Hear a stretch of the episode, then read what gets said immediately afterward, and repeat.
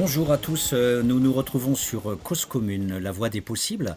Notre émission Les Mondes rêvés de Georges est aujourd'hui consacrée au thème de l'objection de conscience. Pour parfaire ce thème, nous avons deux invités, deux juristes qui sont spécialisés sur cette question-là. D'abord, Diane Trotta. Bonjour Diane. Bonjour. Alors, excusez-moi, je fourche votre nom. C'est c'est Prota, c'est pas Trota. C'est Prota, P-R-O-T-A-T. Voilà. voilà. Donc comme ça, les, auditeurs l'auront bien, bien en conscience et, pourront euh, par la suite éventuellement euh, euh, vous, vous, poser des questions. Nicolas Lozera, j'espère que je fourche pas votre nom. C'est presque ça, ça va. Nicolas Lozeral, oui. Lozeral. Oui, voilà. Eh bien, décidément, Brunto. Euh, bon, ben, c'est normal, hein, c'est presque comme le début des vacances. Nous sommes le 30, hein. un jour près, c'est les vacances. Donc, euh, je suis très heureux de vous avoir parce que, en fait, c'est euh, une émission donc très, on va dire, importante, mais aussi très technique, puisque les juristes, donc, ce sont des gens qui vont nous apporter des précisions jurisprudentielles, doctrinaux, législatifs, réglementaires. Bon, c'est un dossier qui, effectivement, est compliqué, mais à la base, c'est quelque chose qui renvoie à un thème que tout le monde peut rencontrer dans sa vie. Et figurez-vous que pendant ma thèse, euh, que euh, j'avais euh, effectué sur la répression en démocratie, donc oxymore, et du coup j'avais travaillé sur les forces de maintien de l'ordre en démocratie, comment on constitue une force démocratique pour réprimer les citoyens, qui représente le souverain, et donc on ne peut pas tuer le citoyen, puisque l'État qui intervient pour réprimer citoyens se réprimerait lui-même. Donc du coup, on a inventé des gens qui sont spécialisés dans une façon de, de, diffuser la violence, mais de manière démocratique. Et donc je posais la question à un officier un jour, je disais, mais euh, mon lieutenant, si jamais vous vous retrouvez en face avec vos parents ou vos frères ou vos sœurs, qu'est-ce que vous feriez? Est-ce que vous leur donneriez, un coup de matraque sur la tête? Et ce à quoi il m'avait répondu, écoutez, euh, c'est vrai, on n'a jamais réfléchi à cette question-là. C'est un cas de conscience. Alors, il n'a pas dit que lui se mettrait dans l'objection de conscience, mais il a dit c'est un cas de conscience. Je pense qu'effectivement, dans ces cas-là, j'aurais demandé à d'autres officiers de prendre ma relève. Je n'aurais pas pu taper sur mes parents. Et, et je pense que c'est quelque chose qui est assez intéressant parce que quand il y a eu euh, la, crosse en l'air en 1907 pendant ce soulèvement euh, des viticulteurs euh, de l'Aude autour de Béziers, eh bien le, le, 20, le 17e régiment d'infanterie a levé la crosse en l'air parce que les militaires étaient du pays et disaient moi je ne vais pas tirer sur mon père ou ma mère ou mon frère ou mon oncle. Et donc Clémenceau, à l'époque, a déporté tout ce beau monde à Biribi, en Algérie, et aucun n'est revenu vivant. Voilà. Donc l'objection de conscience euh, dans la société, effectivement, c'est quelque chose que, euh, à titre personnel, on peut rencontrer. C'est vrai que ça croise la question militaire, mais justement, nos invités vont nous dire que l'objection de conscience, c'est bien plus que la conscription, que l'objection par rapport au service militaire, que le fait de porter des armes. Donc c'est pour ça que je pense que tout l'enjeu de cette émission aujourd'hui, c'est d'avoir beaucoup plus de précision sur ce thème.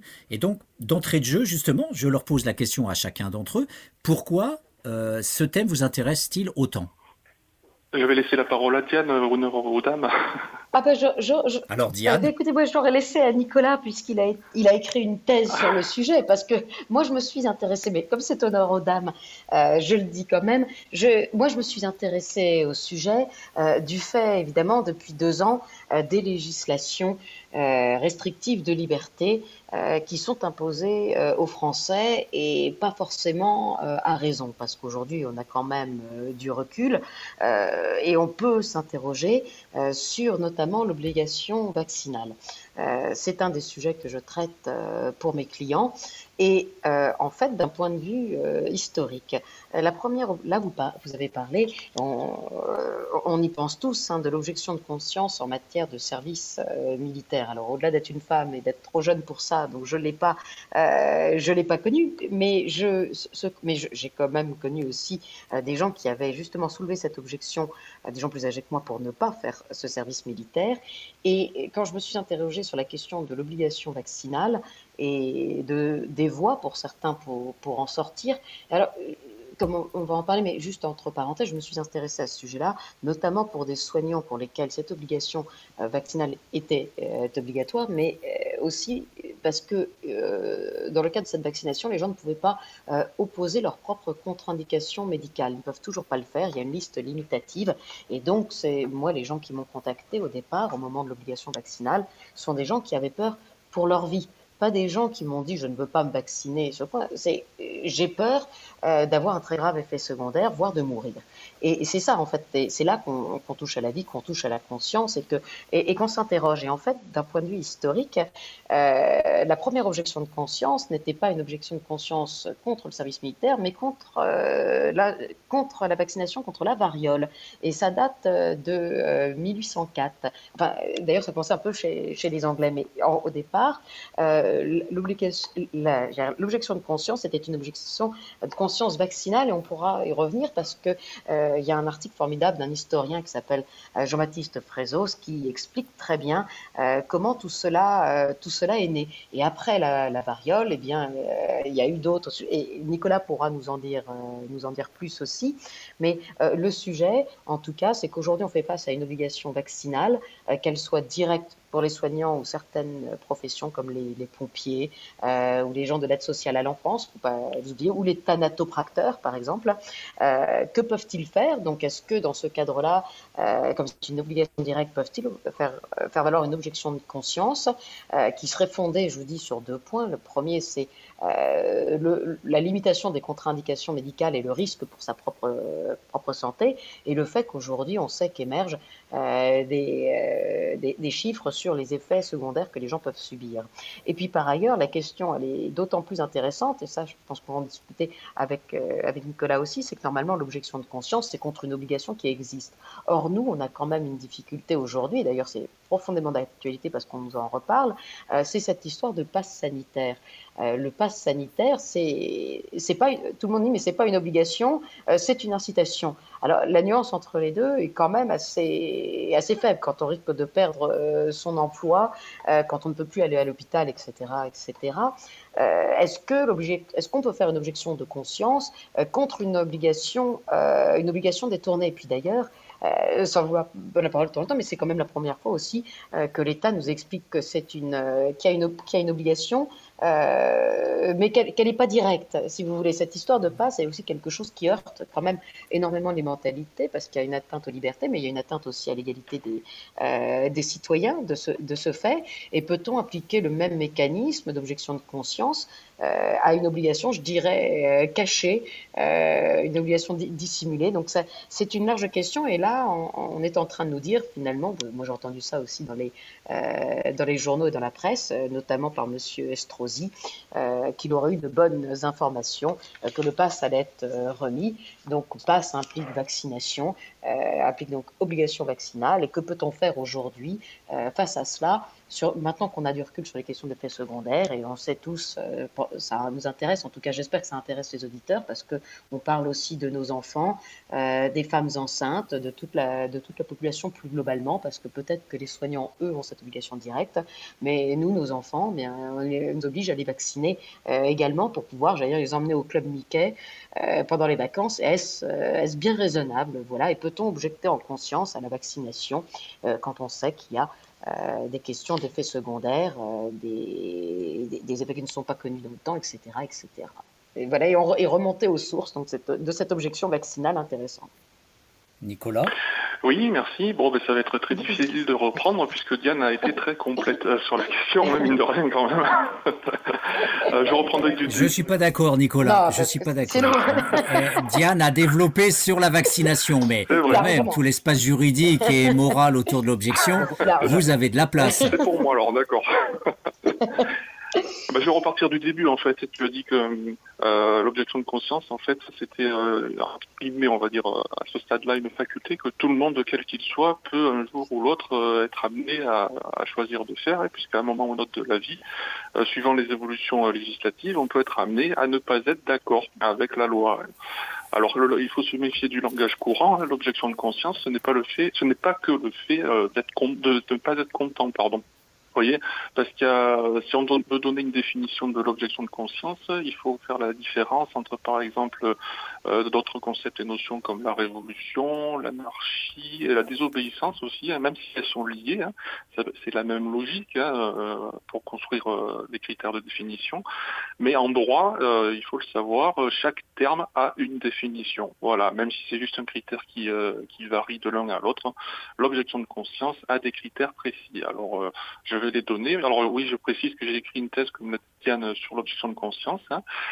Et euh, ce sujet, je le trouve très séduisant, c'est pour ça que je l'ai choisi. Et on m'a toujours dit qu'on choisit son sujet de thèse parce qu'il vous ressemble. Donc c'est vrai que quelque part, euh, ça correspond à certains tempéraments parfois, où euh, on n'hésite pas à dire, ou je n'hésite pas parfois à dire que je ne suis pas d'accord. Et le traduire en droit, c'est passionnant. Et au terme de cette thèse, donc, euh, l'objection de conscience, le constat, c'est quoi? C'est que ça correspond, alors je vais employer des, un langage très juridique, pardon, hein. c'est une, une autorisation expresse hein, de ne pas accomplir une obligation légale de faire qui vous est imposée. Donc c'est une autorisation expresse, ça implique que le, que le, droit au sens large, donc une loi à minima, vous autorise à euh, ne pas remplir une obligation, comme le service militaire à l'époque, hein, et une obligation légale de faire. Voilà. Et pour rebondir sur l'actualité sur la vaccination, on parle beaucoup dans, les opposants hein, d'objection de conscience vaccinale, euh, entre autres. Euh, il faut savoir qu'à ce jour, euh, le droit euh, ne garantit pas un droit à l'objection de conscience vaccinale. Ceux qui s'en revendiquent et qui, bon, selon leur situation, seraient amenés à prendre la décision de ne pas obéir, suivant, par exemple, les soignants, risqueraient ben, d'être sanctionnés pour tout simplement une illégalité. Voilà, parce qu'il n'y a pas d'autorisation à ce jour. On a parlé des militaires, c'est une loi. Hein. le premier statut, c'est la loi de 63, qui dit bon personnes qui en conscience ne sont pas en accord avec les finalités du service militaire peuvent euh, faire un service civil de remplacement en l'occurrence. Hein. Mais euh, ce n'est pas un droit général, c'est ponctuel dans certains domaines. Et à l'heure actuelle, euh, en, matière de vaccination, rien ne permet de s'y soustraire. Voilà. Alors je parle du, cas français, hein, mais il faut aussi regarder ailleurs. L'objection de conscience, bon, même si 80% des cas sont identiques dans les pays, hein, tous les cas dans d'autres pays, par exemple, ne correspondent pas euh, à ceux qui sont en France et vice-versa. Pour ça, il y a la Cour européenne des droits de l'homme, à minima pour la France, hein, qui essaie de poser des standards, hein, en fait, euh, des critères standards fondés sur des consensus, hein, euh, pour essayer bah, de, garantir au mieux un éventuel droit à l'objection de conscience. Mais il faut savoir que c'est un droit qui fait partie de ceux qui sont laissés à ce qu'on appelle la marge nationale d'appréciation des États. En clair, ça veut dire quoi? Ça veut dire que si l'État veut pas le faire, enfin le gouvernement du moment ne veut pas le faire, euh, rien ne lui oblige dans l'absolu, parce qu'il faut rappeler que les sanctions de la CEDH dans l'absolu sont purement symboliques. Hein. Euh, si l'État, le gouvernement du moment ne veut rien faire, il ne lui arrivera rien. C'est juste une, une sanction symbolique qui peut avoir des répercussions sur d'éventuelles élections après. Quoi. Voilà. Et donc c'est euh, le critère de la marge nationale d'appréciation, même si de temps en temps elle essaie ponctuellement d'instaurer ce qu'on appelle des obligations positives, c'est-à-dire ponctuellement, euh, euh, suivant les, les, arrêts rendus, elle essaie de, développer, selon les domaines, les espèces en cause, en essayant de mettre en avant certains critères et en essayant d'inciter fortement les États à le faire. Voilà. Bon, pour l'objection de conscience vaccinale, il y a eu une tentative l'été dernier. Alors attends, je, je, je vous coupe Nicolas, je vous coupe parce qu'il y a, y a quand même une question importante d'entrée de jeu par rapport à ça. Avant d'en venir dans le détail du contenu des différents types d'objection de conscience potentielles ou réelles, dont euh, l'objection de conscience par rapport à l'obligation vaccinale, j'aimerais vous poser à tous les deux quand même une question de philosophie du droit. C'est-à-dire, quand je vais sur les sites euh, européens ou autres d'objection de conscience, je ne peux m'empêcher de rire à gorge déployée quand je vois qu'en 1993, la Fédération de Russie a intégré dans sa constitution l'objection de conscience. Il en est de même pour la Biélorussie et l'Azerbaïdjan, qui ne sont quand même pas des pays connus pour leurs pratiques démocratiques.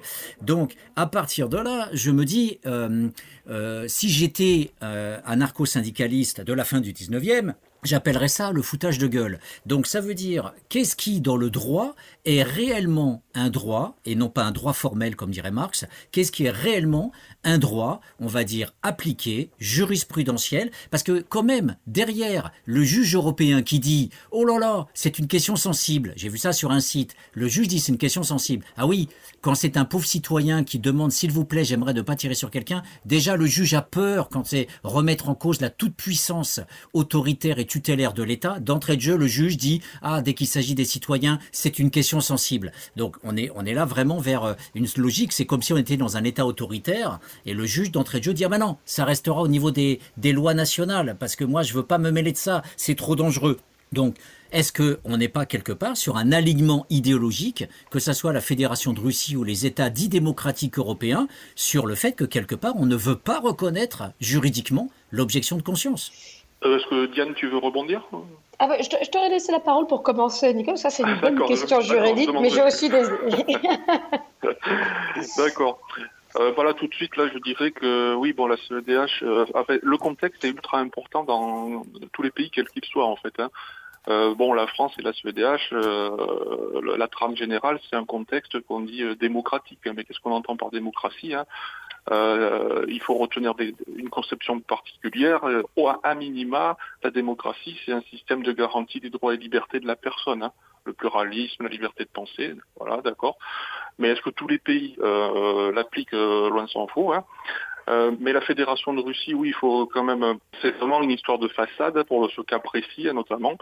Euh, et puis il y a une distinction aussi entre la théorie de, de, reconnaître et la garantie. Il y a une différence entre les deux. Reconnaître un droit et la garantie de ce droit. Oui, pardon. Non, je suis tout à fait d'accord. Il, y a une différence entre le reconnaître et l'appliquer. Ça, c'est tout à fait le point. la reconnaissance, on peut le mettre dans un texte n'importe lequel et tout, c'est bien, ça fait bien ailleurs et tout, tout le monde est content. Mais après, pour l'appliquer, c'est dans la garantie. Hein. Quand il y a des conflits de droit, par exemple, qui entrent en jeu, euh, le juge national peut très bien réduire à néant euh, le droit euh, inscrit officiellement dans un texte. Hein. Tout dépend du contexte démocratique et c'est très difficile à bien sûr, à, obtenir une garantie optimale, quoi. notamment en objection de conscience, qui est une, une, une, une forme de contestation de l'autorité en plus. D'accord, donc je donne la parole à, Diane, mais avec la question sous-jacente dans le débat, au-delà de la déclaration des droits de l'homme euh, qui est citée euh, ici ou là sur tel article 10 ou, ou 9, je ne sais plus, on, y reviendra, euh, mais ça sera une question à bien conserver à l'esprit. Est-ce que effectivement ces garanties existent? Et est-ce qu'il y a véritablement un corpus juridique, jurisprudentiel ou autre, solide qui permet de garantir cette objection de conscience? Mais avant, philosophie du droit, Diane. Alors, de, toute façon, en philosophie du droit de base. Euh, pour moi, l'objection de conscience, c'est Antigone. C'est-à-dire que la base du droit, de toute façon, euh, c'est le, les droits naturels qu'on peut avoir euh, opposés aux, droits de la cité. Parce que, comme on parle de philosophie, à partir du moment euh, il, faut, voir que l'article premier de la Déclaration universelle hein, des droits de l'homme, universelle j'entends bien, c'est tous les êtres humains naissent libres et égaux en dignité et en droit. Ils sont doués de raison et de conscience et doivent agir les uns envers les autres dans un esprit de fraternité. Donc c'est quand même plus large que notre déclaration euh, française. Mais on voit bien que ce qui, est la base euh, ontologique même d'ailleurs de ce qu'est un être humain, c'est quand même qu'il est doué de conscience, et de raison en plus, mais surtout de conscience. Donc on voit quand même, euh, même si la protection est difficile à, faire, on voit comme c'est déclaré comme le premier article et la, base de tout. Et en fait, la question de l'objection de conscience, si on revient à Antigone, Antigone a considéré qu'il fallait enterrer son frère pour lui éviter euh, de passer sa vie, enfin, euh, ou en tout cas le reste, sa, mort plutôt, euh, pendant l'éternité aux enfers, peu importe les lois de Créon et des lois de la cité. Et depuis, le, depuis la nuit des temps, cette question de droit naturel supérieur au droit de la cité, elle se pose aux uns et aux autres. Et si l'État ne le respecte pas, malheureusement, on ne donne pas les éléments, des, éléments de garantie de ces droits, alors on doit le trouver en chacun de nous-mêmes. Parce que la, la question de l'objet de conscience, elle est très liée aussi euh, au droit qu'on a chacun, qui est dans l'article 2 euh, de la Déclaration française, qui est des droits de l'homme français, qui est la résistance à, l'oppression. À partir du moment où on ne euh, permet pas ou, de respecter la conscience des uns et des autres, donc on ne les respecte plus en tant qu'être humain, alors effectivement, si on s'oppose aux lois de, de l'État, on doit le faire par nous-mêmes, et c'est ça, ces mouvements de désobéissance civile qui finalement euh, repose aussi, comme je dis, sur, sur, le droit à la résistance à l'oppression. Et je crois, je peux me tromper, que part, normalement, l'objection de conscience, quand elle n'est pas reconnue par un texte, comme par exemple le cas pour les médecins et l'avortement, c'est reconnu par un texte, au bout du compte, qu'un médecin, dans sa conscience, peut refuser de pratiquer un avortement et doit euh, désigner alors euh, pour la femme qui demande à avorter un autre médecin euh, qui pratiquera l'acte. Je fais une parenthèse, moi j'ai une cliente comme ça, je dirais pas son nom, mais dans un hôpital parisien qui a refusé en tant qu'infirmière non pas de recevoir le vaccin contre la Covid-19, mais de l'inoculer aux personnes en disant moi je veux pas le faire. Et au départ, les services de, ah, de, ressources humaines lui ont dit mais, de, Madame l'infirmière, c'est une faute, c'est un refus de soins. Euh, ce que vous faites Et elle, elle a répondu non. Euh, ce n'en est pas un au regard euh, des, des éléments actuels sur les effets secondaires, etc. Je fais une objection de conscience et je demande, parce qu'il y a une possibilité dans l'hôpital, moi d'être déchargé de cette obligation de vacciner les gens et qu'ils aillent voir quelqu'un d'autre qui le voudra bien. Et on a donné raison, enfin en tout cas, l'hôpital a arrêté d'embêter ma cliente et qui finalement a invité donc les, personnes à aller se faire vacciner par, par quelqu'un d'autre. Donc, comme je dis, il y, a, des objections de conscience qui sont reconnues, mais il y en a d'autres qui ne l'ont pas été. Je donne euh, un autre exemple, mais on se souvient peut-être des mères, vous savez, qui avaient demandé à ne pas euh, célébrer les, mariages homosexuels. Alors ça, on a considéré que c'était pas justifié euh, de toute façon, parce que justement, d'ailleurs, le, le maire, c'est un officier d'état civil, et donc ça revient à pas vouloir faire son métier.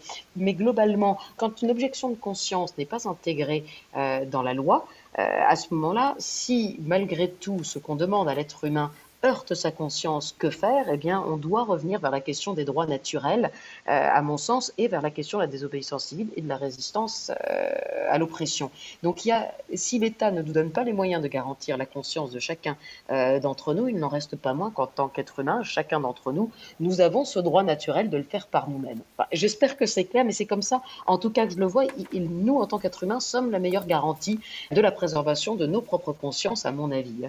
Alors, j'aimerais euh, rester sur cette question de la philosophie du droit parce que l'auditeur euh, que je suis euh, potentiellement peut se dire mais quand même, le maire qui refuse de célébrer le mariage d'un couple homosexuel, c'est quand même, on va dire, des, des valeurs qui peuvent ne pas paraître démocratiques, en tout cas on va dire des valeurs euh, plutôt euh, d'extrême droite, euh, parce que que ça soit dans les textes religieux, que ça soit la Bible ou le Coran, les homos fallait les tuer ou en tout cas fallait les bannir de la communauté, ce qui est le cas encore d'une très grande partie de la population mondiale. Et dans les systèmes politiques dits autoritaires, c'est systématiquement le cas.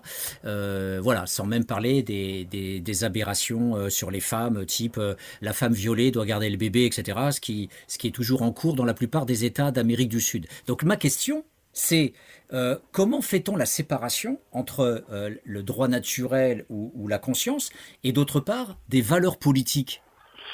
Euh, je, peux me permettre juste de compléter un petit peu. au niveau de la CEDH, la Cour européenne des droits de l'homme, je voulais juste préciser que dans le cas du refus de la célébration des mariages des personnes de même sexe, la CEDH a donné raison à chaque fois aux États Hein, qui était défendeur au requérant des, euh, des, personnes qui ont été en action de, désobéissance, entre guillemets. Euh, pourquoi? Parce que euh, la CEDH considère qu'il existe, et ça fait partie des grilles de contrôle des critères, des domaines qu'on appelle sensibles. Et là, la question de l'identité sexuelle en fait partie dans certains pays notamment. Hein. Et la question de l'avortement que tu as évoqué aussi fait partie aussi des domaines dissensibles dans lesquels la, Cour, en plus de la marge nationale d'appréciation, s'abstient de vraiment mettre une pression quelconque sur l'État en question. L'exemple type, c'est le pays de l'Irlande, hein, parce qu'on sait que les traditions mmh. historiques oui, du pays sont quand même très très euh, très axé sur la préservation de la vie. voilà, Et euh, dans des, des, requêtes concernant l'avancement pour ce pays-là, la CEDH à chaque fois, bon le terme, je suis désolé du terme, à chaque fois dégagé en touche, hein, parce que c'est un domaine sensible et en plus même s'il y a un consensus général entre guillemets dans les pays euh, états, à la convention, euh, il est légitime qu'à un moment situé, euh, des traditions euh, situées dans l'espace et, et, dans le temps soient, soient préservées. Quoi. D'accord. Eh bien, écoutez, mais il y avait eu, si je peux me permettre, Diane et... dans le même, même oui. sens, parce que je crois que c'était rejeté aussi, mais il y avait eu une demande, comme on voit que ça, ça traverse toutes les questions de la société, pour introduire une objection de conscience dans les lois sur la PMA. Euh, et je dis plus largement, de toute façon, euh, comme, comme c'est un domaine très sensible. Alors effectivement, à partir du moment où ça permet de déroger à une obligation que veulent imposer les États, effectivement, en général, ils ne sont pas très prompts euh, à l'admettre. Ils essaient de le circonscrire de façon la plus limitée, mais je dis avec quand, on, quand il y a un problème de cet ordre-là, qui est un problème euh, sociétal, philosophique et très profond, à partir du moment où on voit que les gens demandent à ce que leur conscience soit respectée, si l'État le refuse, ou en tout cas ne la garantit pas, euh, c'est une faute de l'État parce que ça entraîne, comme on dit, ce glissement euh, vers le droit de la résistance à l'oppression. Parce que tout ça me fait penser à une phrase de Zweig qui, nous, qui nous disait Aucune puissance terrestre n'a le droit d'exercer une contrainte quelconque sur la conscience d'un homme. Donc, effectivement, c'est politique, mais dans tous les cas, c'est aussi une arme politique pour les citoyens. Dans le sens inverse, contre l'État. Absolument, oui, parce qu'il faut dire que bon, l'objection de conscience, dans, dans, le cas où elle n'est pas prévue d'office dans les textes de loi, hein, ce qui est arrivé, hein, c'est avant tout une revendication. Hein, une revendication qui n'est pas reconnue déjà. Avant d'être garantie, il faut être reconnu. Et euh, l'objection de conscience a très souvent un effet euh, qu'on appelle rétrospectif. Vous voyez, la plupart des objections de conscience, c'est suite à des revendications, alors manifestations, désobéissances, avant d'être euh, portées euh, par la procédure euh, institutionnelle normale d'adoption de, la loi et d'être reconnues légitimes. Quoi. Donc il y a un aspect revendicatif qu'il faut faire perpétuer si les causes veulent être entendues. Je vous propose quand même, Diane et Nicolas, pour que nos éditeurs puissent réfléchir un petit peu et nous appeler sur le chat s'ils le souhaitent, je vous propose de faire une petite pause musicale. On se retrouve dans quelques instants.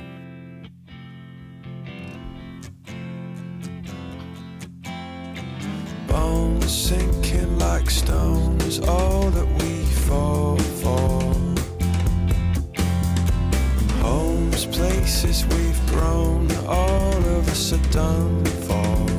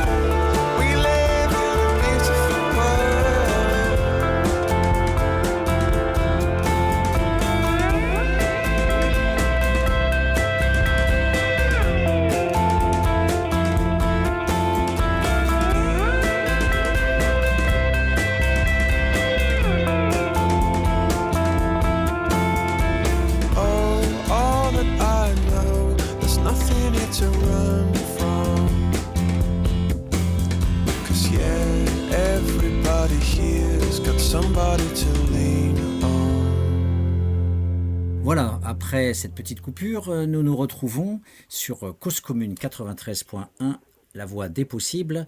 Et effectivement, nous sommes bien dans une réflexion sur l'espace des possibles, dans ce, point liminal, ce point de frontière hein, sur les libertés du citoyen versus les libertés de l'État, même si ça paraît être un oxymore. L'État prend ses libertés lui aussi sur nous. Et donc la question est effectivement de, comprendre un petit peu mieux ce territoire juridique de l'objection de conscience avec nos deux invités, euh, Diane Prota et Nicolas Lozeral.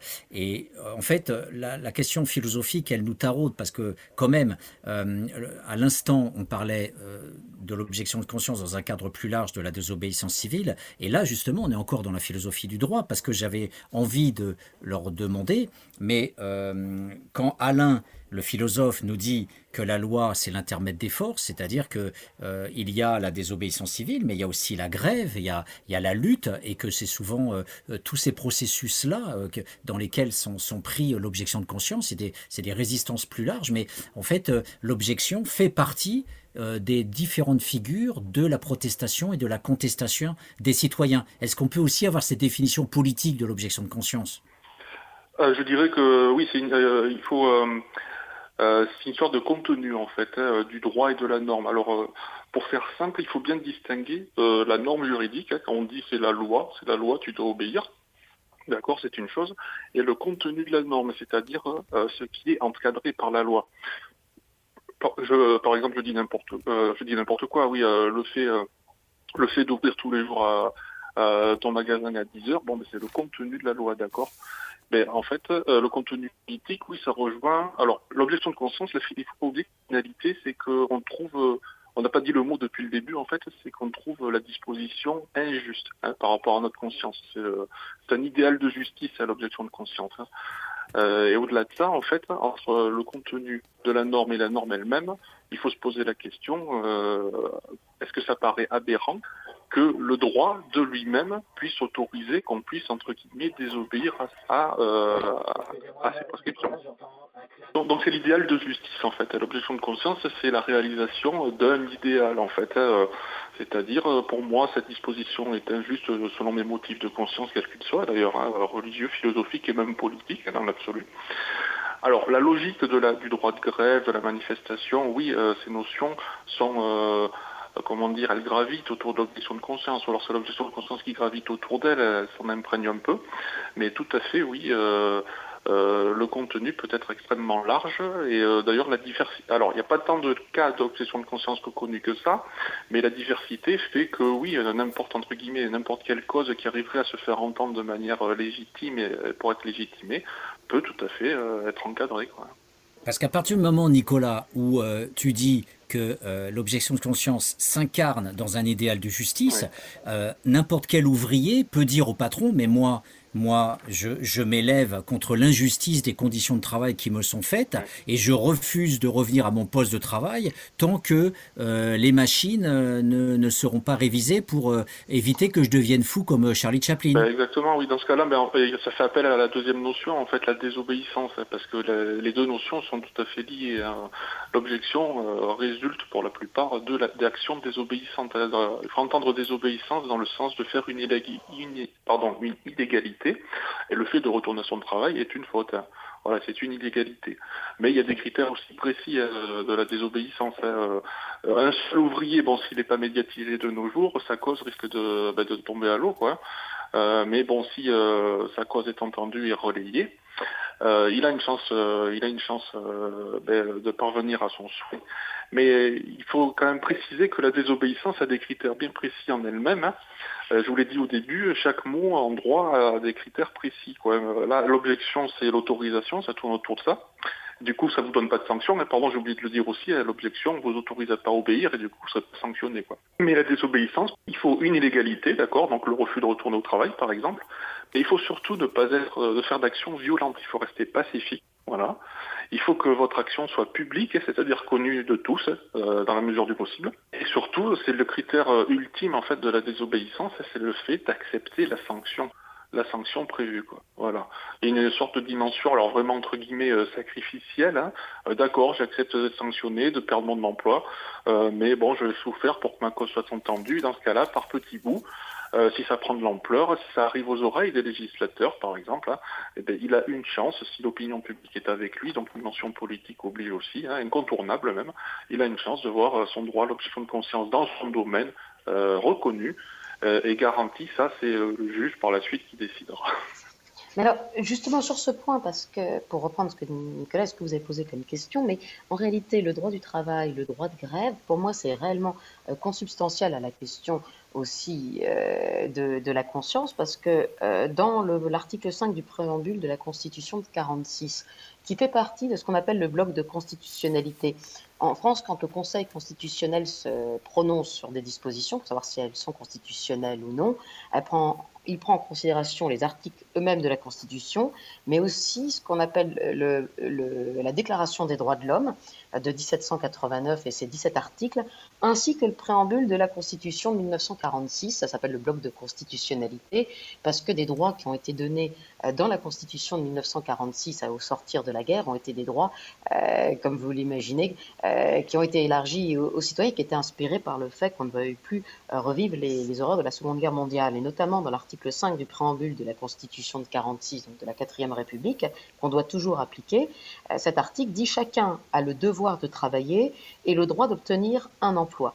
Nul ne peut être lésé dans son travail ou dans son emploi en raison de ses origines, de ses opinions ou de ses croyances. Et à titre personnel, la juge mais moi j'ai été consulté par un moment, au moment de l'obligation de la mise en œuvre euh, du pass, euh, puisqu'on revient dans les entreprises, j'ai été consulté par des employés des centrales nucléaires qui s'interrogeaient sur la question de, la mise de leur possibilité d'action face à la mise en place du pass, c'est une réalité, parce que disaient, mais écoutez, il y a des effets secondaires, et que se passe-t-il si je fais un AVC ou une crise cardiaque au-dessus du cœur du réacteur?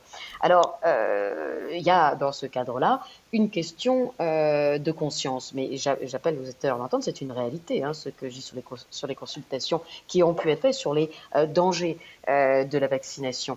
Donc, je ne peux pas m'étendre sur ce sujet plus que ce que, ce que je dis là déjà, mais cette question de conscience, vous voyez bien que, que j'ai la même, la même chose avec des, des collectifs de pilotes et d'hôtesses et de stewards que je défends, qui se disent, mais écoutez, moi en conscience, euh, me vacciner. Alors que je suis en bonne santé cause un risque euh, d'AVC euh, que je peux subir en vol. Et moi je suis en dernier lieu responsable de la sécurité des gens en conscience, euh, je préfère faire un test euh, PCR euh, plutôt que de me vacciner parce que je crée moins de danger. Alors là, et c'est là qu'est toute la difficulté parce que ce que dit est, tout le trouble de la situation parce qu'on aura bien compris avec ce que dit Nicolas que a priori l'objection de conscience est quand une obligation directe existe. Vous avez l'obligation de vous vacciner. Mais là, on est dans quelque chose de beaucoup plus trouble pour l'État. c'est qu'il il, détourne en fait le principe d'obligation parce qu'il vous dit on vous interdit tout, mais vous êtes quand même interdit tout, mais vous n'êtes quand même pas obligé d'aller vous faire vacciner. Et c'est là que la question de l'obligation de conscience, à mon avis, est très importante parce que c'est quelque chose qui existe, comme on a dit depuis la nuit des temps, qui a un principe euh, philosophique, qui est un principe de protection pour, euh, pour nous tous. Mais par contre, c'est la première fois dans l'histoire qu'on nous, qu'on nous fait de telles interdictions dans la législation en nous expliquant que ça ne serait pas des interdictions, qu'on a donc la liberté de se soumettre. Et à mon avis, euh, tout ça est quand même tout à fait réfléchi, parce que je peux me tromper, je ne sais pas quel sentiment de Nicolas, mais pour moi, utiliser des, obligations détournées, ça empêche juridiquement, concrètement, de faire valoir l'objection de conscience. Dans tous les cas, ça, nous, ça fait que l'objection de conscience est réduite, je dis éventuellement aux médecins, euh, aux pompiers ou au personnel, euh, aux, travailleurs sociaux. Et je me demande euh, si, dans cet ordre d'idée, ça n'a pas été rédigé comme ça, cette histoire de passe, justement pour éviter que tout le monde puisse objecter de sa conscience. Parce qu'à partir du moment où on sait qu'un produit peut être potentiellement dangereux pour tes catégories de population, euh, ou en tout cas pas indiqué et pas nécessaire, au moins pour les enfants ou les femmes enceintes, euh, si on impose ce passe euh, pour les enfants et qu'on dit aux gens, mais écoutez, vous pouvez pas objecter de votre conscience parce que c'est pas vraiment une interdiction, tout ce que vous avez, vous avez bien la liberté de vous faire vacciner, eh bien on contourne le problème. Et donc, d'un point de vue philosophique, c'est ça qui est très très gênant aussi, dans, à mon avis, dans la façon dont s'y prend l'État pour mettre en place des obligations. Ils les détournent pour nous empêcher, nous, citoyens, euh, de faire valoir un droit minimum qui est celui de notre conscience et qui est reconnu euh, à tous les stades de, des, conventions internationales. Comme vous dites, Patrick, c'est difficile pour l'État de le garantir, mais là, c'est comme si l'État faisait exprès de nous empêcher de le faire valoir. Donc c'est encore pire que de ne pas le garantir. je pense qu'effectivement, pour la première fois, euh, peut-être dans, l'histoire, euh, si on, accepte cette, cette histoire de, variole, et encore, je pense qu'à l'époque, euh, personne n'était informé, je pense que c'est la première fois qu'avec le nombre d'avocats, de lanceurs d'alerte et de journalistes euh, s'opposant, et d'hommes politiques s'opposant à ces dispositions, il y a une, une diffusion, un éclairage politique, médiatique, etc., juridique, qui est tellement important que du coup, les, les citoyens peuvent s'en saisir, et c'est une nationalisation du débat qui concerne cette fois-ci tout le monde. C'est comme si d'un seul coup, l'objection de conscience ou la désobéissance civile devenait un problème de droit commun pour tout le monde. C'est la première fois dans l'histoire qu'on a véritablement ça. Alors que euh, auparavant, on va dire très rapidement, c'était confiné à la sphère du service militaire ou aux témoins de Jéhovah par rapport à certaines dispositions religieuses. Mais ce que je voudrais dire, c'est que cette nationalisation, elle permet de réfléchir aussi autre chose. Donc, euh, on l'a vu tout à l'heure avec l'identité sexuelle. Euh, ça aussi, c'est quelque chose de très intéressant par rapport à, à ces avancées euh, de liberté publique qui sont extrêmement minoritaires dans notre société par rapport au sens commun qui cette fois-ci va largement contre l'homosexualité et le mariage homosexuel qu'on retrouve partout dans le monde avec euh, des pogroms, des, ségrégations, etc. Mais ce que je voulais dire à partir de ça, c'est que quand on regarde l'ensemble des sphères de la société qui peuvent être autoritaires comme ces obligations vaccinales, moi j'ai une situation euh, très concrète euh, d'une personne qui est euh, en centre d'hébergement d'urgence et qui est euh, en fait en situation de pouvoir euh, mettre en place son objection de conscience puisque ou la désobéissance civile parce qu'il n'y a pas de droit dans les de droit de la personne il y a que des contraintes et des obligations avec des règlements intérieurs etc et cette femme elle dit normalement quand on est en centre d'hébergement d'urgence on doit proposer quelque chose de mieux que ce que l'on a. Et là, cette, cette femme, non seulement a été martyrisée euh, donc dans ce centre d'hébergement d'urgence géré par Coalia, avec euh, des fouilles de ses vêtements, avec des humiliations à l'entrée, des interdictions de pouvoir euh, apporter de la nourriture alors que le, restaurant était fermé pour cause de Covid, des fouilles de ses vêtements, le fait de déballer ses petites culottes devant les, les vigiles, etc., etc. Et elle a refusé de signer le contrat de séjour.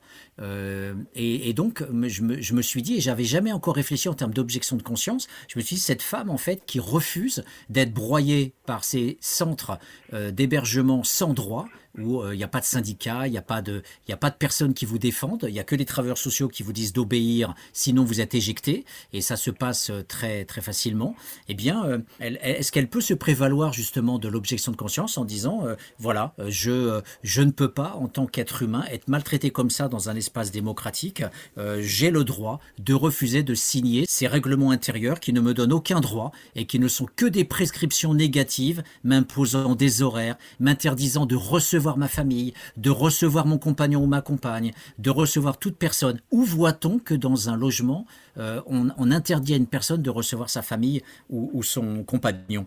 Donc je me disais, il y a des poches comme ça dans la démocratie, d'autoritarisme, pour ne pas dire plus, et, où peut-être on pourrait effectivement avoir euh, des juristes et des lanceurs d'alerte qui diraient oui, là, il y a encore des terrains à conquérir.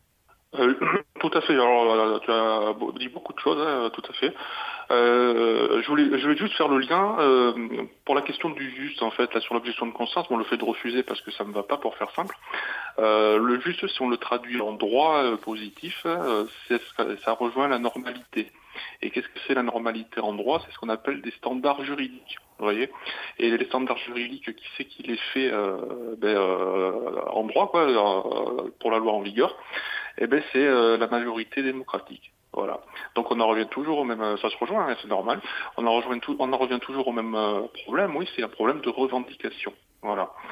Et pour en revenir à, à l'exemple que tu as donné là, euh, alors le fait qu'elle n'est pas d'accord, euh, ok, on est dans la dimension revendicative.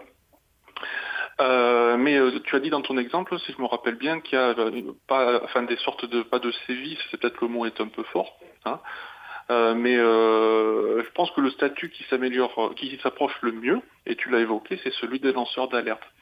Euh, il faut savoir qu'elle peut être euh, tout le monde désormais. Alors Diane pourra en reparler après, mieux que moi.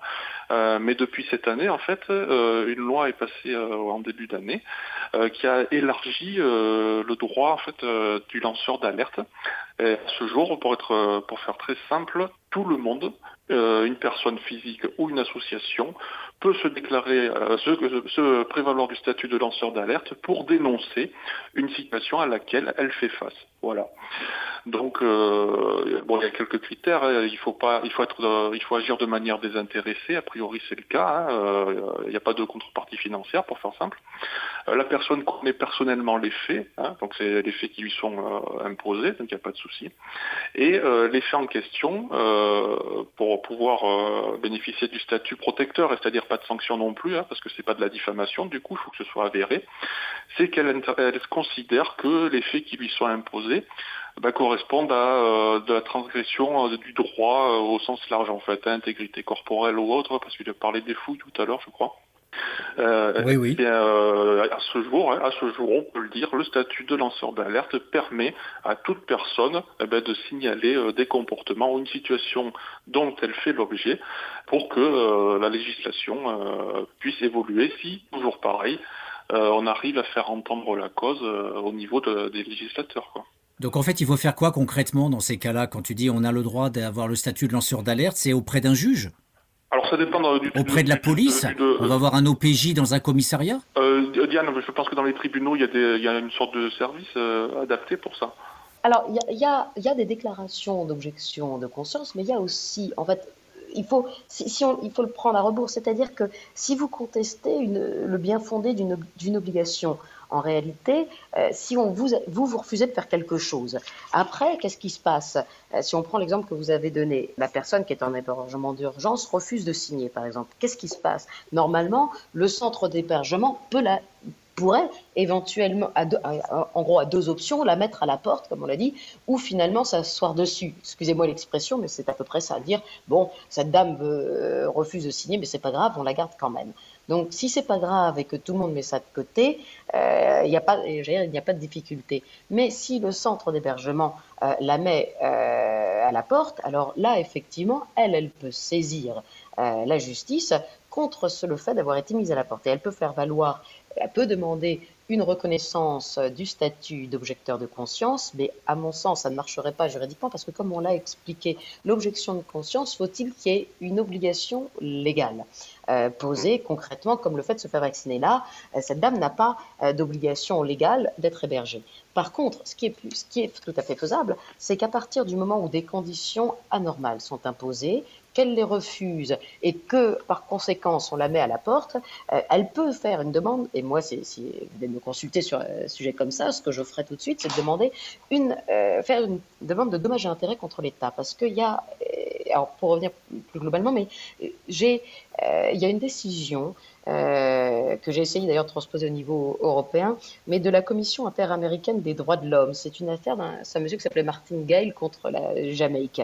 Euh, et euh, ça faisait partie de la question de, la violation de l'obligation de conscience. Et dans cette affaire, la Commission interaméricaine des droits de l'homme, je l'ai sous les yeux, a qualifié de traitement inhumain notamment tout comportement injustifiable qui provoque de l'État, hein, qui provoque une douleur physique, certes, mentale ou psychologique, ou des souffrances aiguës, et, considéré, et est considéré également comme un traitement inhumain ou dégradant une peine infligée à une personne si cette personne est sévèrement humiliée devant des tiers ou si elle est contrainte d'agir contre sa volonté ou sa Donc, globalement, à partir euh, du moment, euh, il, faut raccrocher, euh, il faut raccrocher les wagons. Pour moi, j'ai saisi un moment, d'ailleurs, la Cour européenne des droits de l'homme, ne nous a pas donné raison, mais ça se poursuit, au moment de la mise en place du pass vaccinal, pour une personne qui euh, était, euh, qui vivait sous le seuil de pauvreté, euh, bénéficiaire de la CMU, en expliquant que cette dame ne voulait pas se vacciner, que c'était contraire à, ses idées et à, sa conscience, notamment parce qu'il y avait des effets secondaires.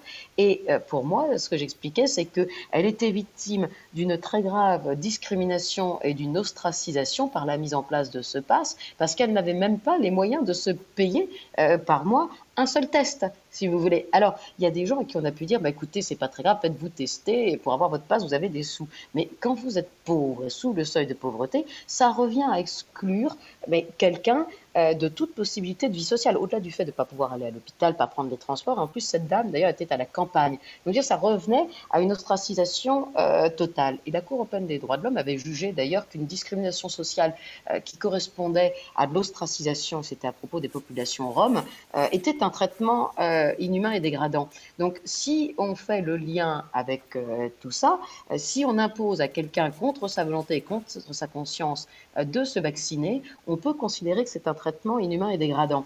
Alors, la Cour européenne des droits de l'homme, quand j'ai fait valoir euh, ça, pour cette dame spécifiquement, en disant que pour les gens, c'est quand même 15 millions de personnes qui vivent sous le seuil de pauvreté, être exclu de toute vie sociale, euh, était une atteinte, euh, j'ai un traitement inhumain dégradant, et parce que ça causait atteinte à leur conscience, on m'a dit que mon affaire n'était pas urgente, et ensuite nous avons perdu. Mais comme le passe, d'ailleurs sans vraiment d'explication, hein, c'est pour ça que je développe pas, c'est juste que de l'homme nous a dit non. Mais c'est quelque chose qui sera redemandé, mais pour moi, euh, à partir du moment où on force quelqu'un à un traitement euh, injuste, euh, et que du fait de son refus, il perd un droit, alors on est en droit de demander à l'État une, indemnisation sur ce point, et c'est ce que moi j'aurais fait pour cette dame. J'espère être clair dans l'explication, mais voilà, je crois que quand il n'y a pas d'obligation légale, mais qu'il y a quand même une obligation, j'allais dire, générale de traiter son prochain normalement, et eh bien si l'État y porte atteinte, à ce moment-là, il y a une demande de dommages et intérêts qui peut être faite. Merci beaucoup Diane. Je tiens à préciser que sur le droit des, SDF, euh, euh, depuis les Don Quichotte, avec aussi la loi Moll de 2009, il y a euh, en fait des obligations légales. Il y en a deux. Il y a l'obligation de respecter justement tous ces, toutes ces normes juridiques, les contrats de séjour. Il faut les signer, sinon on ne peut pas rentrer. Et donc là, en l'occurrence, la personne était arrivée suite à un gymnase et donc elle était rentrée. Après, on lui a demandé de signer, elle l'a pas fait. Et de l'autre côté, on ne peut pas virer une personne d'un centre d'hébergement d'urgence, sauf en cas de violence de sa part, ce qui n'était pas le cas. Et la plupart du, du temps, soit les travailleurs sociaux inventent une violence qui, n'existe pas pour virer la personne, mais de toutes les façons, la plupart du temps, il y a le principe d'inconditionnalité qui a été un des grands principes aujourd'hui actés dans toutes les lois euh, concernant les SDF et qui fait que on va euh, virer la personne en repassant par un service d'État qui s'appelle le SIAO et la personne va être remise dans un autre centre d'hébergement d'urgence.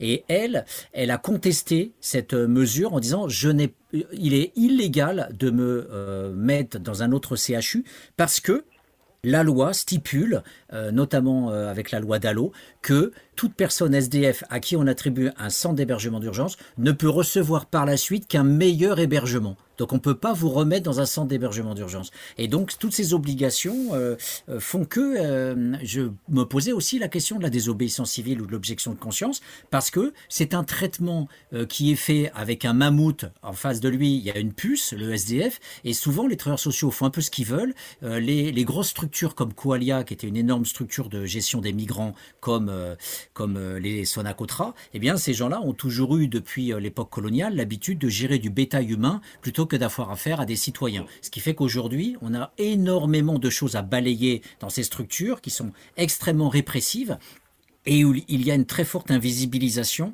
des maltraitances euh, sur lesquelles je travaille depuis 20 ans. Je ne passe mon temps qu'à produire des articles sur, euh, sur ces maltraitances et sur cette absence de droit, de droit pour les personnes et non pas de droit, bien sûr, euh, coercitif de la raison d'État et, et, de toute cette obligation de gestion du carré des, des indigents. Donc c'est pour ça que je posais cette question-là, effectivement. Mais, effectivement, la, la, réponse que, que, vous donnez, Diane, me donne déjà des, des outils pour cette ah. Je, pense qu'il ne faut, qu'il faut pas hésiter. Puis d'ailleurs, ça nous emmène dans le secteur de l'idée parce qu'on parle des personnes SDF.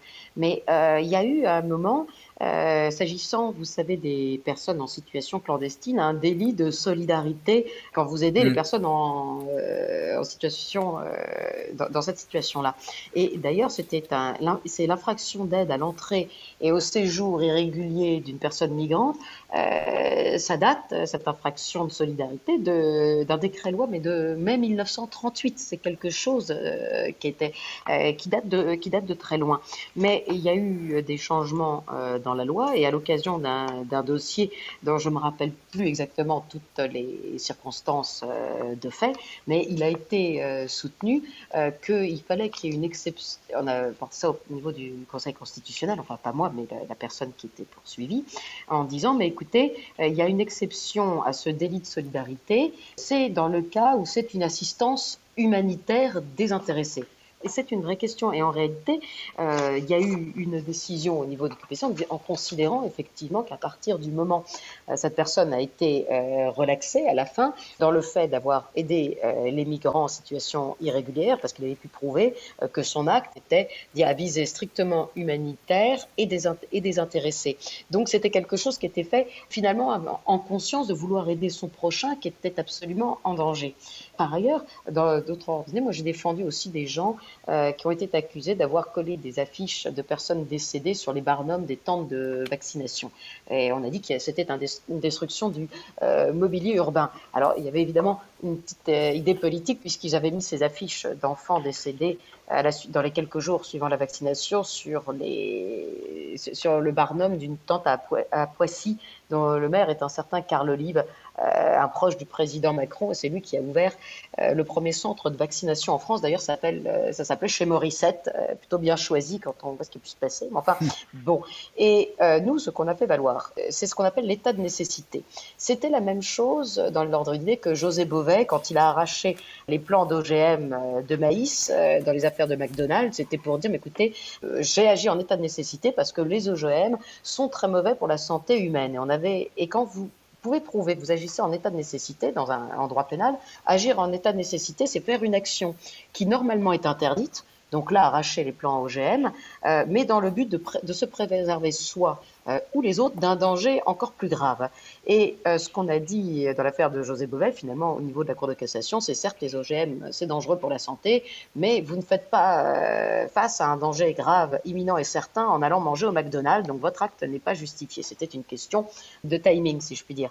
Mais là, pour ma question de vaccination, les personnes qui ont mis ces photos d'enfants décédés, il y en avait au moins une cinquantaine, sur le Barnum, c'était au moment où les gens entrent pour se faire vacciner. Et ça, ça a été fait euh, plus d'un an en décembre. Cette affaire a eu lieu en décembre 2021. Euh, Donc, soit plus d'un an après la vaccination, euh, la mise en œuvre de cette vaccination obligatoire via le pass, et avec un recul sur les effets secondaires. Et ce que disaient mes clients, c'est écoutez, les autorités devraient alerter les gens sur les effets secondaires pour qu'ils prennent, pour qu'ils fassent le choix en conscience libre de se vacciner ou non. Et nous, en fait, le danger immédiat, c'est la vaccination, parce que pour des jeunes, vous pouvez en mourir tout de suite si vous passez euh, la porte. Et donc l'acte de nécessité qui est fait, c'est d'informer les gens quand euh, les médias mainstream euh, et le gouvernement se refusent à le faire. Et finalement, donc c'est toujours la même idée de la conscience. Et là, nous avons perdu pour ce dossier avec le juge qui a finalement ajouté une, une condition que la loi ne prévoit pas à l'état de nécessité, c'est que le danger soit certain. Alors c'est la roulette russe, donc il n'est pas certain évidemment que vous allez développer un effet secondaire en en vacciner, mais c'est possible. Mais en tout état de cause, la certitude du danger n'est pas une condition, euh, une condition de l'exemption. C'est le fait euh, c'est le fait de le croire qu'il y a un véritable danger, si vous voulez. Donc, euh, pour à chaque fois empêcher, j'allais dire, le citoyen justiciable de pouvoir faire valoir ces, ces, éléments qui sont tous liés à la résistance, tous liés à la conscience, eh bien, les juges tordent les textes, leur font dire ce qu'ils ne font pas dire. Et là aussi, on est dans une question plus globale.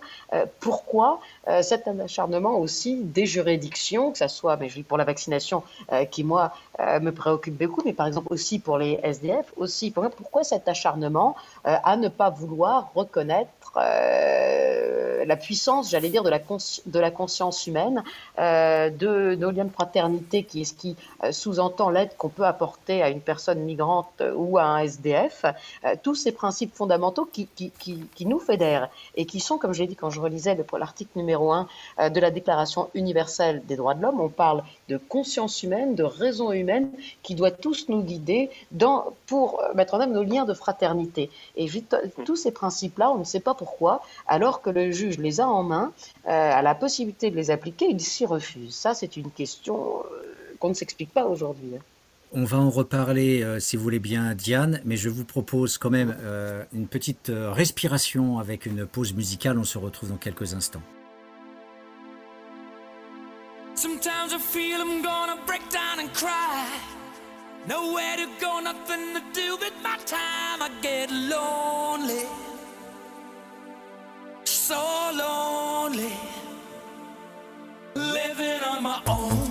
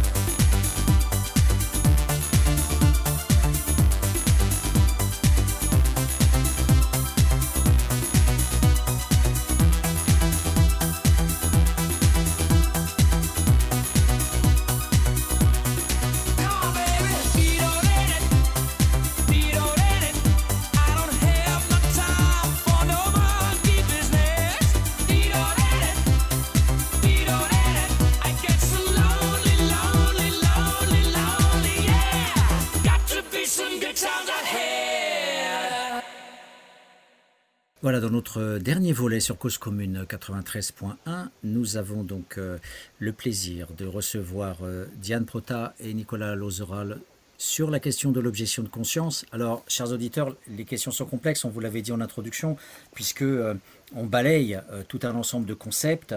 le dernier qu'on évoquait, c'est celui de l'état de nécessité. on, a parlé aussi de la différence entre les citoyens le fait qu'il n'y a pas une égalité entre les citoyens. Et je trouve que la démarche euh, de Diane euh, par rapport aux 15 millions de pauvres euh, qui ne peuvent pas effectivement utiliser de manière banale les tests de dépistage par rapport à ceux qui en ont les revenus montre bien qu'effectivement on peut aussi attaquer à ce niveau-là en désobéissance civile par rapport à des questions économiques. Voilà, il y a tout un, un ensemble de, situations, on le voit bien donc, euh, pour ceux qui nous écoutent, que l'on peut euh, aller voir un avocat, que l'on peut aller en justice. Il y a du droit, il y a des moyens, il y a euh, en tout cas des possibilités de lutte.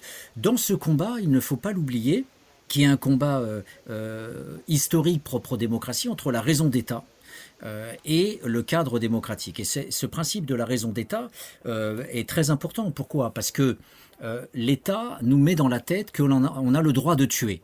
On a le droit de tuer quand c'est l'État qui nous le demande. On peut aller tuer euh, euh, soit en légitime défense, je l'ai beaucoup vu sur le droit du maintien de l'ordre, et d'ailleurs je, travaille à, l'heure actuelle sur un papier très juridique d'ailleurs, où je montre toutes les horreurs juridiques qui traînent encore dans les instructions confidentielles ou dans l'espace réglementaire français euh, dans le régime de l'attroupement et la possibilité de tuer des citoyens. Euh, et puis bien sûr les services secrets qui font le sale boulot euh, peuvent tuer impunément voilà, des gens, etc. Et n'oublions pas que tout déserteur ou toute personne qui manifestait l'objection de conscience pendant la situation de guerre pouvait être fusillé sur le champ. Donc on, a cette raison d'État qui fait que là le juge se tait, tout semble normal, bah, on a le droit de tuer, on a le droit d'être tué, voilà tu te tais, etc. Et puis quand, quand on a un petit peu de gens qui veulent vivre différemment, qui veulent dire ben moi j'aimerais bien quand même euh, vivre avec mon partenaire qui est homo ou autre. D'un seul coup, le juge, en tout cas dans l'ordre dominant, celui qui est euh, dans des postes clés et très bien payé euh, à la Cour européenne des droits de l'homme ou dans cette Europe où les députés peuvent avoir 15 000 euros par mois, eh bien là le juge disait ah c'est une question sensible, ah là c'est une question sensible. Alors c'est juste des principes de valeur. Donc c'est aussi cette question là que je voulais voir, c'est que avec vous, c'est que Diane, vous avez bien manifesté l'état du rapport de force à l'intérieur de l'institution judiciaire, euh, avec des juges qui se refusent à mobiliser euh, des principes de fraternité ou des principes de conscience, des principes de respect euh, de, la personne humaine et de ses droits naturels ou de ses valeurs. mais est-ce que c'est pas naïf de dire ça, sachant que justement, on ne peut pas faire l'économie de la pensée de l'État et de la raison d'État? Alors, si tu peux me répondre avant Nicolas, alors je dirais que je pense pas que ça soit naïf parce que de toute façon, comme on le disait depuis le départ, mais d'ailleurs c'était reconnu avec le procès de Nuremberg, hein, euh, que de toute façon la conscience personnelle est toujours au-dessus des lois positives, c'est-à-dire des lois de l'État auxquelles on peut refuser de se conformer. Il faut bien voir euh, que la majorité, la démocratie peut devenir tyrannique. Si, une loi est votée, encore euh, avec la majorité à l'Assemblée, ça n'en fait pas nécessairement une bonne loi. Et le droit, c'est ce qui nous permet certes de vivre ensemble, mais on a évidemment vu dans l'histoire du monde que les lois des cités peuvent devenir totalement injustes. Que fait-on à ce moment-là si on ne peut pas se débarrasser euh, des gens qui font ces lois? Parce que c'est toujours de toute façon euh, le même problème, parce que quand on a des lois, on va dire injustes, ou qui ne correspondent pas euh, à ce que souhaite la société à intenter, on peut se dire, bon, bah, aux prochaines élections, euh, il y aura des nouvelles personnes, prenons notre mal, notre mal en patience. Mais on voit bien que la démocratie, on en a déjà parlé, est à bout de souffle. Et on voit, et si on prend d'ailleurs plus largement tous les pays du monde, certains s'appellent démocratie, sont la République démocratique et populaire de Chine.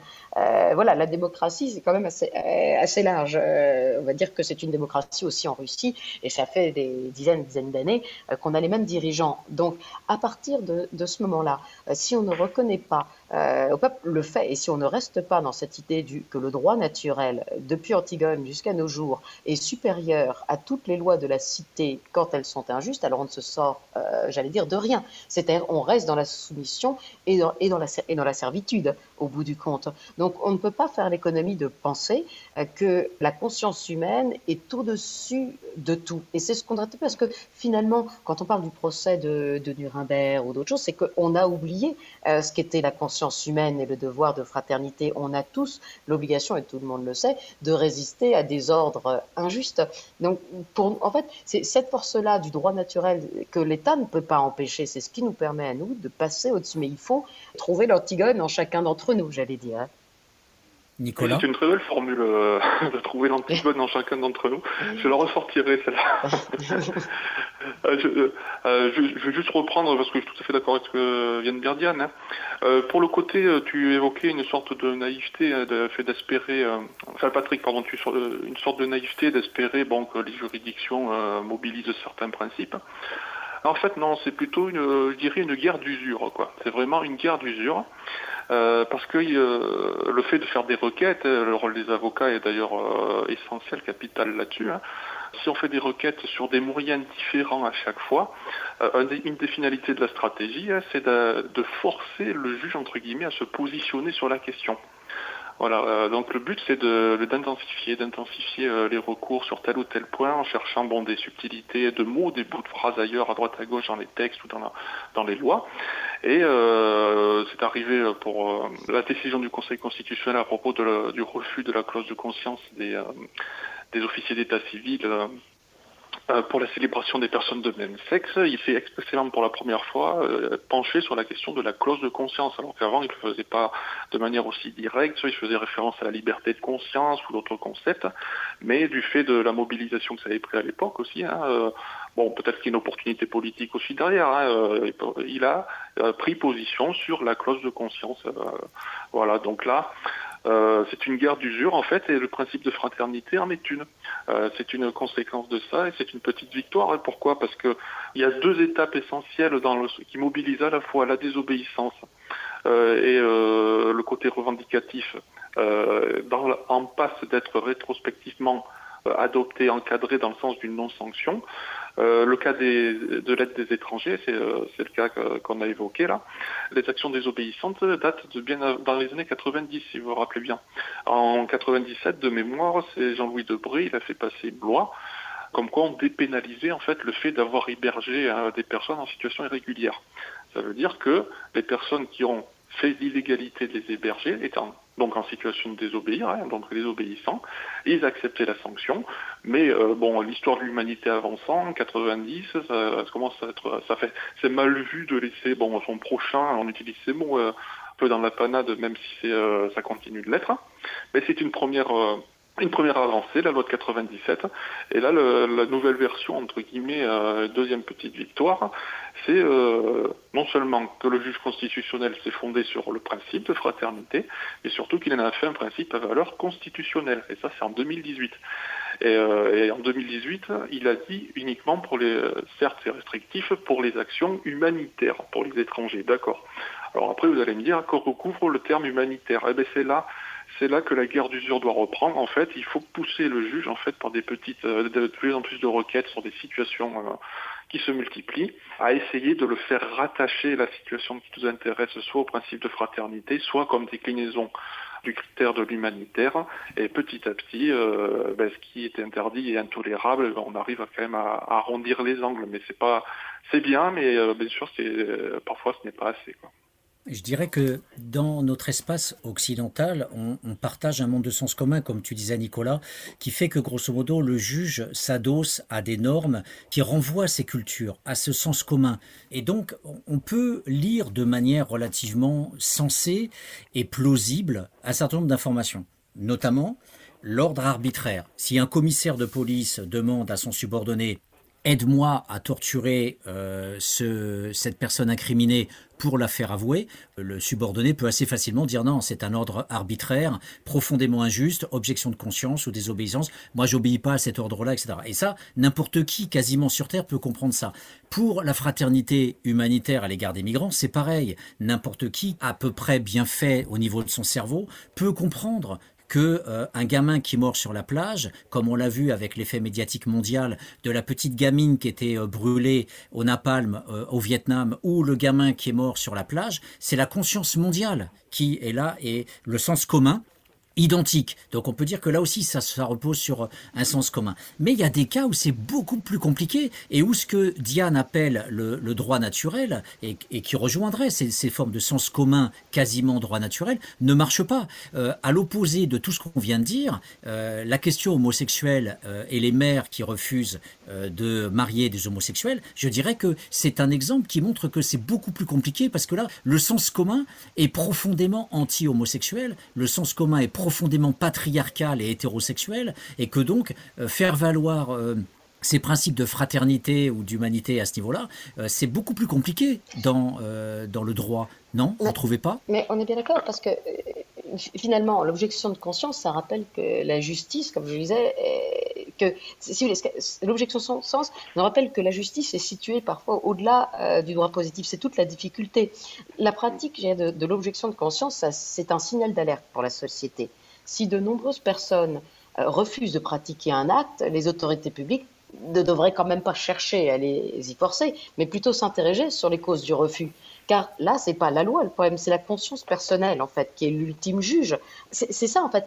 Si, vous voulez, l'État doit comprendre on ne peut pas enlever, mais c'est depuis la Boétie, on ne peut, si, on enlève cette composante de droit naturel et de conscience, euh, on n'a plus aucune porte de sortie euh, face aux autorités. Mais les autorités pour elles, si une loi, on peut se rendre compte qu'une loi ne fonctionne pas, mais elles doivent être à l'écoute justement de la conscience des hommes. Comme je dis, ça reste l'article numéro un. Donc, je, reviens, je me dis, mais c'est pas si naïf, même si sa mise en œuvre euh, concrètement euh, est difficile, parce que c'est aller contre l'autorité de l'État, mais ça reste notre droit quand même premier à tous. Et c'est finalement, euh, on connaît tous les check and balances, c'est le fait que, ce que disait Montesquieu, qu'il y a la séparation des pouvoirs et que euh, entre le législatif, l'exécutif et le judiciaire, il doit pouvoir éventuellement s'auto-neutraliser pour qu'aucun euh, ne prenne le pas sur l'autre. Mais le check and balances, ou en tout cas le contre-pouvoir le plus important à l'État,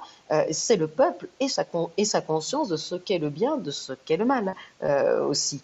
Ce que j'ai oublié de dire avec le pass sanitaire, c'est qu'en réalité, il y a eu une consultation européenne.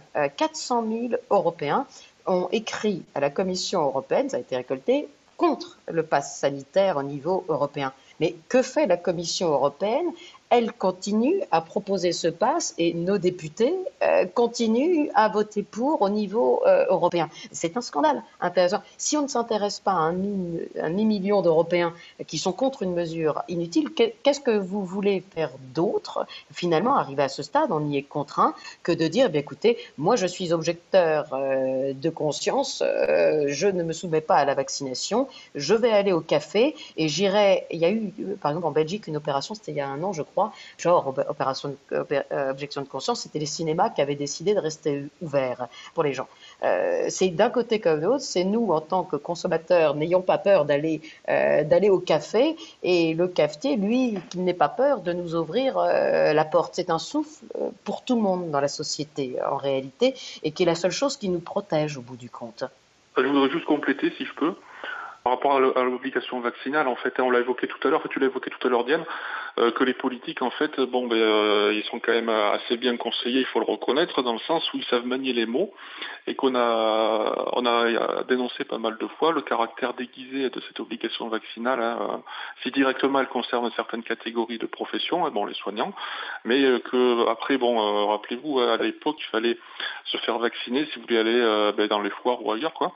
c'est le caractère déguisé, c'est-à-dire euh, tu n'es pas obligé d'aller à la foire, pour faire simple, hein, mais si tu veux y aller, tu te vaccines. Du coup, euh, il y a une espèce de montage déguisé juridique qui théoriquement aurait dû être sanctionné par le Conseil constitutionnel, hein, théoriquement, parce que tous en droit, hein, ce compris, c'est euh, contraire à la sincérité en fait de la législation, pour faire simple.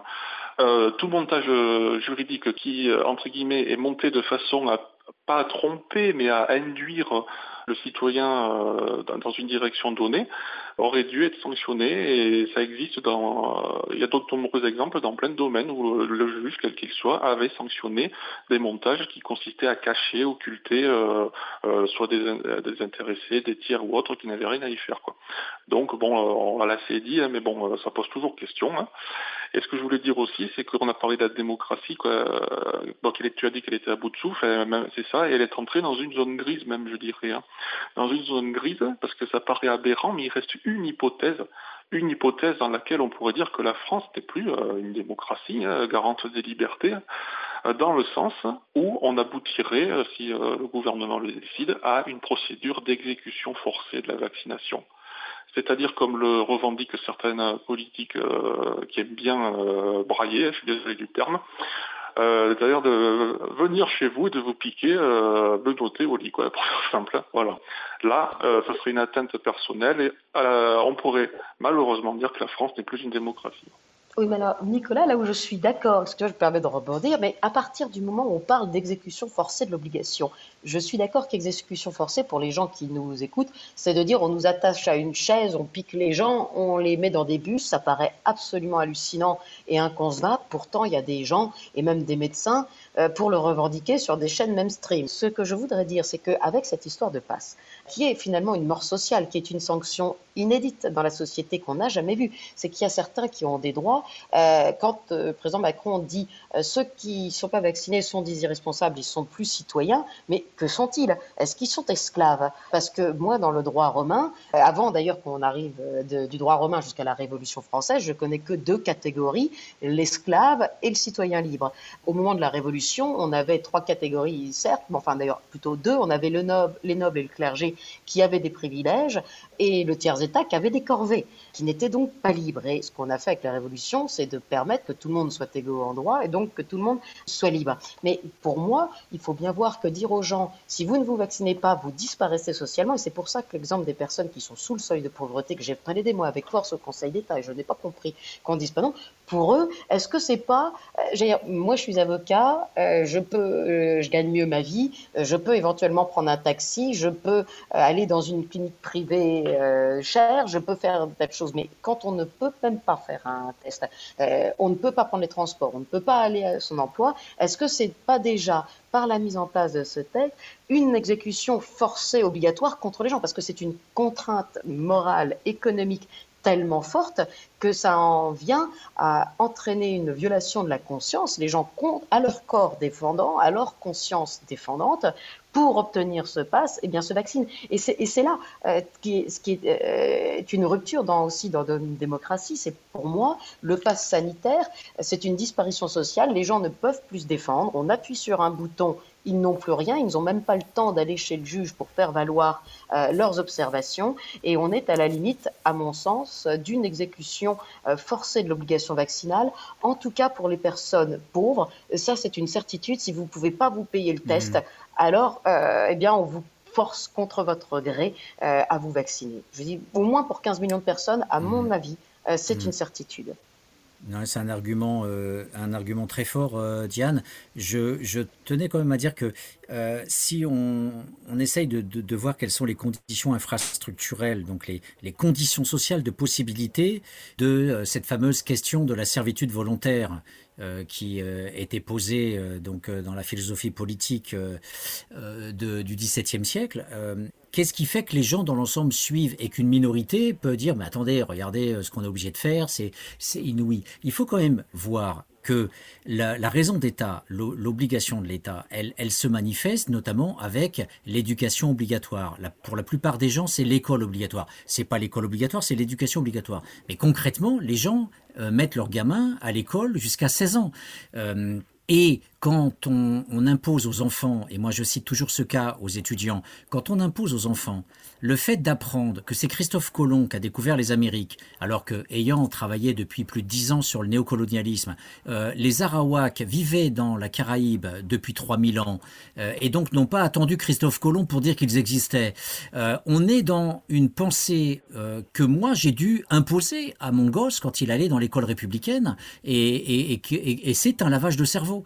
C'est-à-dire que la culture que l'État nous met, et par exemple, un des plus grands criminels du monde, c'est Jules Ferry. Et vous avez son nom donné à toutes les écoles de la République, parce qu'on croit, mais c'était un enfoiré euh, de première par rapport à ce qu'il a fait en Algérie, où il fallait, comme disait aussi Tocqueville, et plein d'autres, euh, bien sûr, hommes politiques, et pas que des généraux. Il fallait exterminer euh, le villageois, les ethnies, tous ceux qui résistaient, fallait les exterminer. Donc on a une pensée totalitaire à l'intérieur de l'État démocratique euh, qui fait qu'il y a cette coexistence. Et c'est très difficilement entendable euh, par les collègues universitaires qui ont les, plus grosses difficultés à comprendre ce concept de niche totalitaire en démocratie euh, qui a pu aussi produire du nazisme qui venait de l'espace colonial, puisque, je le rappelle, les camps de concentration ont été inventés par les Français et les Anglais, mais notamment euh, les Anglais avec l'Afrique du Sud et l'Inde, où on a notamment tué et laissé mourir plus de 50 millions d'Indiens, c'est-à-dire l'équivalent de la population française,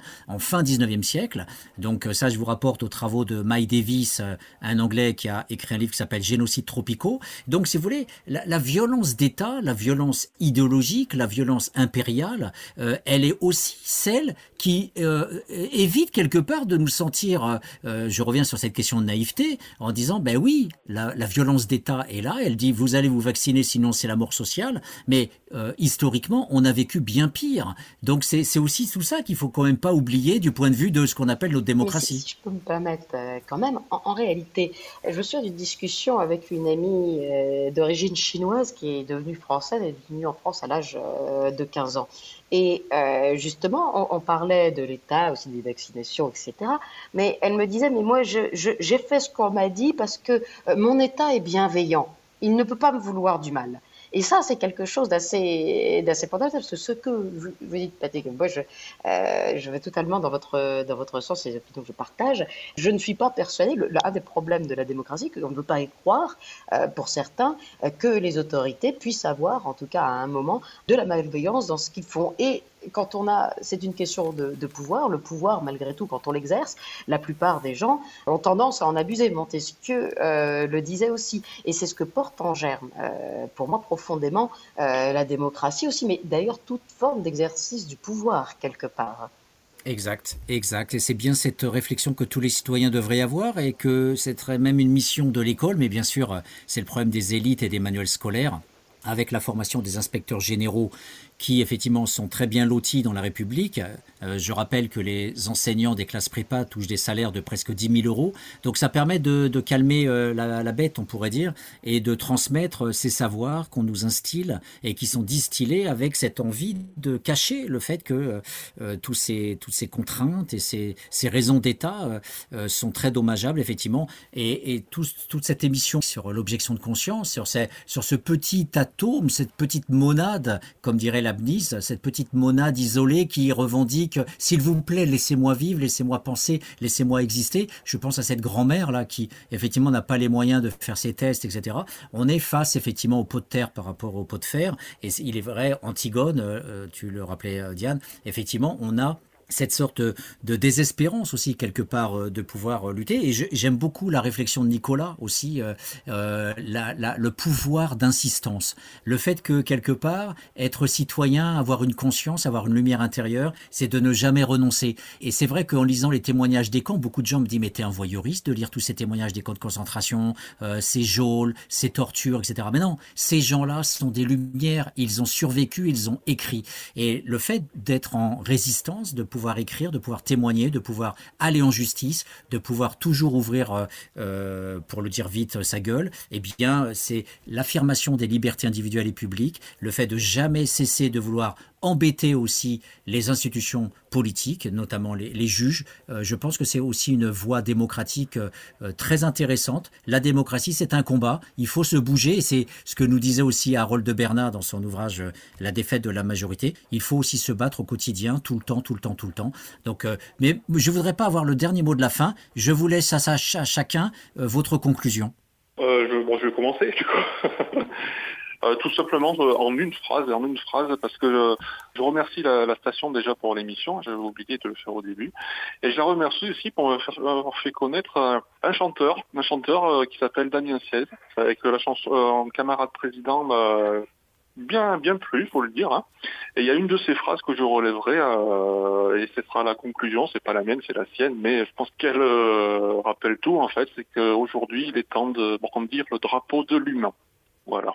Écoutez, je suis tout à fait d'accord avec Nicolas de brandir euh, le drapeau de l'humain et je pense que c'est euh, d'autant plus nécessaire qu'au final, si on regarde les choses, ça fait quand même deux ans euh, que nos vies à tous ont été profondément euh, bouleversées. Moi, je me souviens euh, d'un dossier que j'ai plaidé euh, au Conseil d'État au moment du deuxième confinement où on avait fermé toute la France j'avais plaidé euh, pour des pour quelqu'un qui avait un magasin de, de, meubles et qui me disait mais écoutez si je referme encore une fois c'est la faillite. Qu'est-ce qu'on va pouvoir faire? Et j'y suis, je suis allée, on a fait des référés liberté en expliquant que le confinement, c'était pas normal, ou en tout cas que ce n'était pas la mesure mesure que faire, que faire fermer tous les commerces de France et éventuellement se pendre les pauvres, les artisans et les commerçants qui ne pourront plus faire face à leurs dettes n'était pas ce qu'il fallait faire, ce n'était pas la meilleure façon d'agir. Et là, le représentant du ministre de la Santé de l'époque nous a dit, mais le monde, le monde d'hier a changé et le monde a changé et le monde d'hier ne reviendra plus. Et ça, ce sont des mots d'un certain Charles Teboul, commissaire, euh, qui est donc le représentant euh, de M. Véran à l'époque et qui plaidait le dossier contre moi euh, au Conseil d'État. Et je dois dire que j'étais quand même effarée de cette formule. Et quand, si on regarde, eh bien effectivement, ça fait deux ans qu'on promet aux gens que le monde d'hier reviendra et qu'il ne revient pas. Et c'est à ce moment-là, finalement, quand on voit que ces mesures, malgré tout, parce qu'on peut toutes être d'accord, ne sont pas d'une efficacité phénoménale pour nous tous, qu'on en est à nous dire de remettre le masque, de le remettre à nos enfants et de continuer de se vacciner. Alors à ce moment-là, euh, quand on poursuit des politiques, euh, pour, moi, qui, vont dans le mur et qui sont dangereuses, eh bien au bout de deux ans, on est tous en droit de réagiter le drapeau de la liberté, euh, comme le dit Nicolas, parce que sinon, à mon avis, on ne se sortira jamais de tout ça. C'est à nous de faire revenir le monde de liberté. Hein. Eh bien, chers auditeurs, chers citoyens, voici le mot de la fin en vous souhaitant une bonne journée et à une prochaine émission.